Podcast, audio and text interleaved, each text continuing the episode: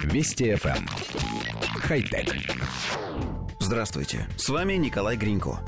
С ростом вычислительной мощности смартфонов все более актуальной становится проблема их перегрева. Высокая температура отрицательно сказывается на производительности и даже может привести к воспламенению аккумуляторов. Шанхайские ученые предложили новую концепцию охлаждения гаджетов. Подход они решили позаимствовать у природы, заставив цифровую технику потеть. Ученые придумали покрытие из сорбента, который выделяет водяной пар для отвода тепла от устройства. Необычный материал впитывает влагу из атмосферы в те моменты, когда устройство работает без ощутимых нагрузок. При повышении температуры влага испаряется, отводя лишнее тепло в атмосферу. Результаты экспериментов показали, что такое покрытие действительно помогает существенно снизить температуру гаджета.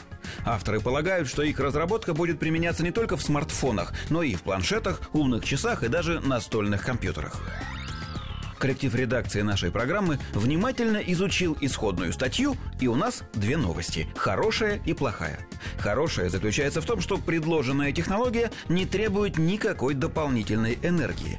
Покрытие, наносимое на перегревающиеся детали, самостоятельно впитывает атмосферную влагу, а процесс испарения тем более не требует никаких дополнительных усилий. А плохая новость в том, что этот процесс, если так можно выразиться, одноразовый. В нормальном состоянии сорбент впитывает атмосферную влагу, при повышении температуры испаряет ее и все.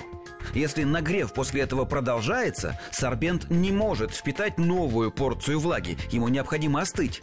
Традиционные способы охлаждения способны работать более протяженное время, и в этом их плюс – Вообще, нам кажется, что идею необходимо как-то доработать.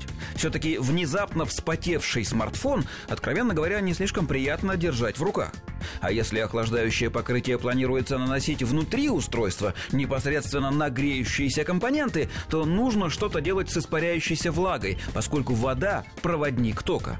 В общем, задумка нам кажется стоящей, но вопросов здесь пока больше, чем ответов.